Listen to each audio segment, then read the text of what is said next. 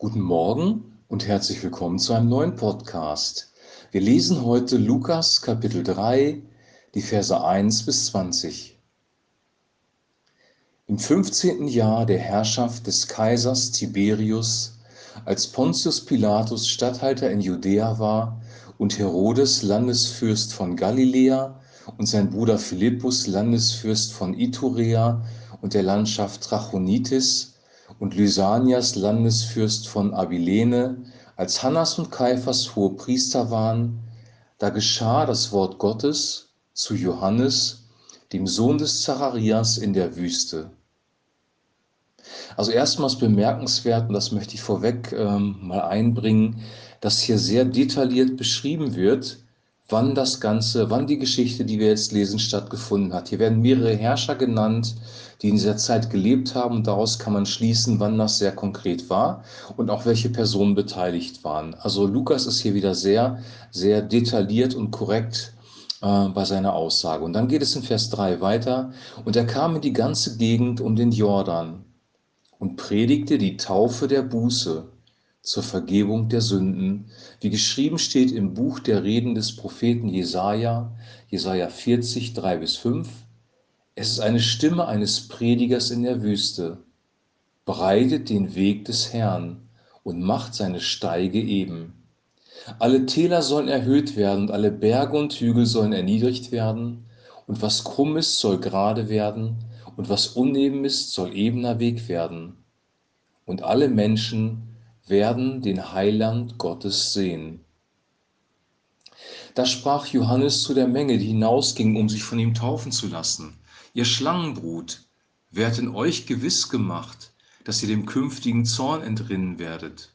Seht zu und bringt rechtschaffene Früchte der Buße und nehmt euch nicht vor zu sagen, wir haben Abraham zum Vater. Denn ich sage euch, Gott kann dem Abraham aus diesen Steinen Kinder erwecken. Es ist schon die Axt, den Bäumen an die Wurzel gelegt. Jeder Baum, der nicht gute Frucht bringt, wird abgehauen und ins Feuer geworfen. Und die Menge fragte ihn und sprach, was sollen wir denn tun? Er antwortete und sprach zu ihnen, wer zwei Hemden hat, der gebe dem, der keins hat. Und wer zu essen hat, tue ebenso. Es kamen auch Zöllner, um sich taufen zu lassen, und sprachen zu ihm, Meister, was sollen wir denn tun? Er sprach zu ihnen, fordert nicht mehr, als euch vorgeschrieben ist. Da fragten ihn auch die Soldaten und sprachen, was sollen wir denn tun? Und er sprach zu ihnen, tut niemand Gewalt oder Unrecht und lasst euch genügen an eurem Sold. Als aber das Volk voll Erwartung war und alle dachten in ihrem Herzen von Johannes, ob er vielleicht der Christus wäre, antwortete Johannes und sprach zu ihm, ich taufe euch mit Wasser. Es kommt aber einer, der stärker ist als ich, und ich bin nicht wert, dass ich ihm die Riemen der Schuhe löse. Der wird euch mit dem Heiligen Geist und mit Feuer taufen. In seiner Hand ist die Worfschaufel, und er wird seine Tenne fegen und wird den Weizen in seine Scheune sammeln, die Spreu aber wird er mit unauslöschlichem Feuer verbrennen. Und mit vielem anderen ermahnte er das Volk und verkündigte ihm das Heil.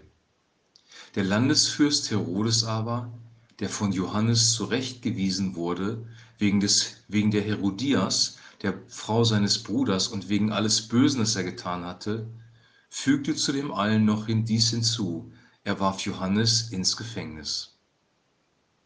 Soweit unsere Geschichte. Johannes hatte einen ganz klaren Auftrag. Er hatte den Auftrag, den Menschen mitzuteilen, dass sie umkehren müssen, dass sie eine Lebensveränderung brauchen und bot ihnen an, ähm, ihnen Vergebung der Sünden zuzusprechen durch die Taufe. Es war eine Taufe zur Vergebung aller bisher geschehenen Sünden. Und das ist sehr, sehr außergewöhnlich.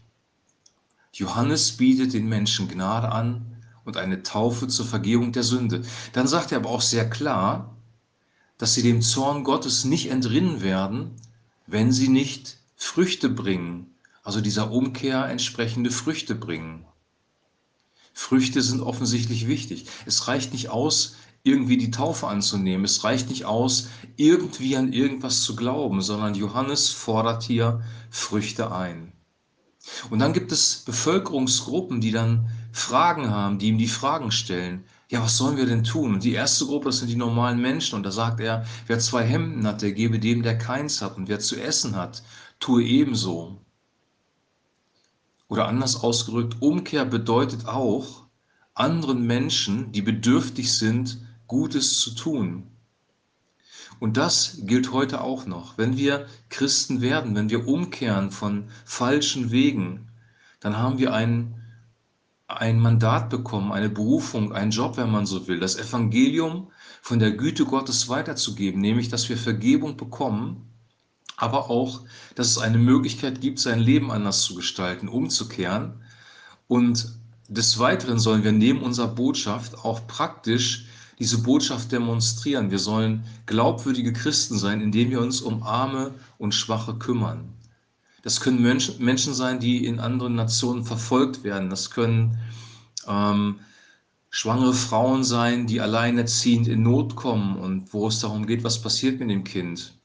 Das kann ähm, jemand sein, der psychische Probleme hat oder jemand, der wirklich materielle Not hat. Eine Familie, die ihren Job verloren hat und das Haus nicht mehr bezahlen kann. Es gibt so viele Möglichkeiten, praktische, reale Hilfe zu leisten und das fordert er hier ein. Dann kommen die Zöllner, also Beamte des Staates, was sollen wir tun?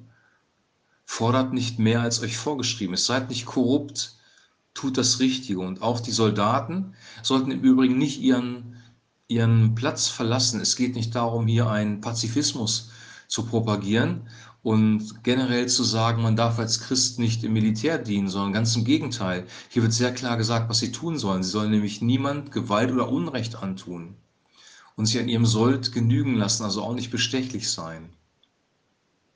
Also Jesus gibt ja jeder Bevölkerungsgruppe etwas mit auf, äh, Johannes gibt ja jeder Bevölkerungsgruppe was mit auf den Weg.